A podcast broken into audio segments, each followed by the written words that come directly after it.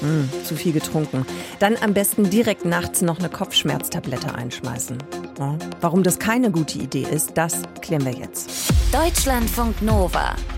Kurz und heute. Mit Sonja Meschkat. Bei Kopfschmerzen, Fieber, bei einer Entzündung oder anderen fiesen Matenten, da helfen meistens Medikamente. Nur manchmal, da können die auch krank machen. Und das passiert, wenn PatientInnen das falsche Präparat einnehmen. Und das kommt offenbar relativ häufig vor. Wie oft darüber spreche ich mit der Medizinjournalistin Christina Satori. Christina, du hast ein paar Zahlen für uns, wie oft Medikamente mhm. gegeben werden, die für die PatientInnen eben nicht sinnvoll, vielleicht sogar schädlich sind. Was kann man denn sagen jetzt über die mhm. Häufigkeit? Also meine erste Zahl wäre dann sieben bis zehn Prozent. Das sind Studien, da hat man mal geguckt, wie oft das im Krankenhaus vorkommt.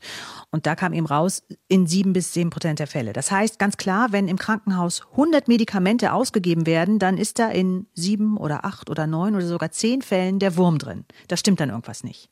Manchmal ist das nicht so schlimm, da merkt der Patient nichts. Manchmal wird die Patientin dadurch aber noch kränker.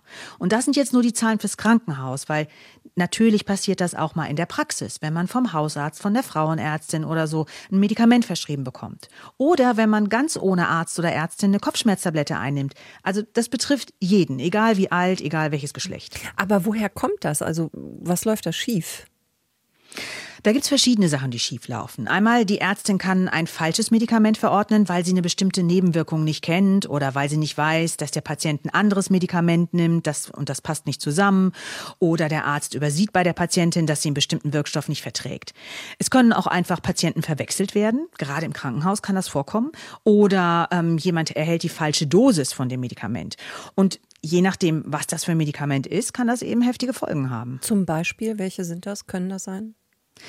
Im schlimmsten Fall kann das lebensgefährlich werden. Ähm, wenn ein Diabetespatient im Krankenhaus die falsche Dosis Insulin bekommt oder wenn eine Krebspatientin die Chemotherapie in der falschen Dosierung erhält. Ähm, es gibt eine ganze Reihe von Medikamenten, da kann eine falsche Dosierung richtig gefährlich werden. Zum Beispiel auch Blutverdünner, Narkosemittel, Beruhigungsmittel und so weiter.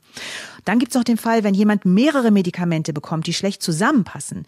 Dann treten auch teilweise schwere Nebenwirkungen auf und manchmal werden die dann gar nicht erkannt als Nebenwirkung, sondern man denkt dann, oh, das ist eine neue Krankheit und dann kriegt der Patient noch mehr Medikamente obendrauf. Das kommt häufig bei älteren Menschen vor. Du hast gesagt, auch wenn man das Medikament gar nicht von der Ärztin bekommt, sondern selbst kauft eben und dann einnimmt, dann kann man Fehler machen. Was denn zum Beispiel? Man sollte zum Beispiel nicht eine typische Kopfschmerztablette, also zum Beispiel ASS, das ist dieses, ähm, was man auch Aspirin nennt, oder mhm. Ibuprofen, sollte man nicht zusammen mit Alkohol einnehmen. Manche Leute machen das ja. Ne? Nach einer Party hat man viel getrunken, will morgen keine Kopfschmerzen haben, dann nimmt man schon gleich, bevor man ins Bett geht, so eine Kopfschmerztablette. Aber das erhöht das Risiko, dass man Magenblutungen bekommt oder ein Magengeschwür. Und ein anderes Beispiel ist die Pille. Da können manche Mittel bewirken, dass die Verhütung nicht mehr ganz sicher ist. Welche Mittel sind das? Möglicherweise sind das, äh, ist das so bei manchen Antibiotika. Also es ist nicht ganz sicher, dazu gibt es noch zu wenig Studien, aber der Verdacht ist da. Und deswegen empfehlen einige Pillenhersteller, wenn eine Frau ein Antibiotikum nimmt, dann sollte sie in der Zeit zusätzlich zur Pille noch anders verhüten, also Kondom, Diaphragma oder so. Ne? Auch wenn ein Medikament zu heftigem Durchfall führt, überhaupt wenn man heftigen Durchfall hat aus irgendwelchen Gründen, dann kann es sein, dass die Pille nicht ausreichend wirkt.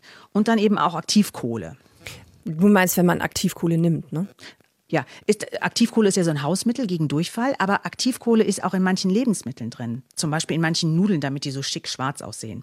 Also auch da gibt es Hinweise, noch keine Beweise, aber Hinweise, dass Aktivkohle die Pille nicht richtig gut wirken lässt. Also besser darauf verzichten, wenn man verhüten will.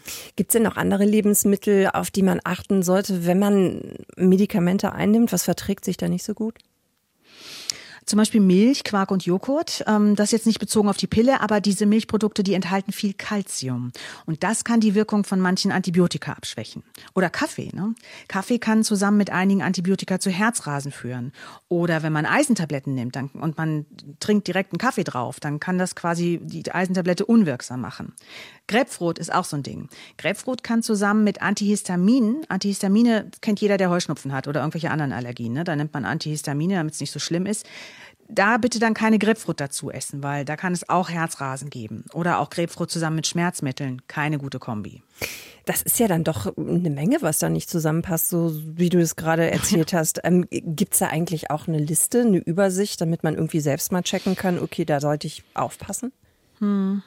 Ja, nee, es, also es gibt eine Liste mit Medikamenten, die für alte Menschen nicht geeignet sind, aber für alle unter 65 gibt es sowas eigentlich nicht. Da hilft dann echt nur, dass man auf den Bikepackzettel genau drauf guckt. Da steht ja dann drauf, soll man die Tablette vor oder nach dem Essen nehmen. Das ist auch nicht unwichtig übrigens, ne? auch darauf achten.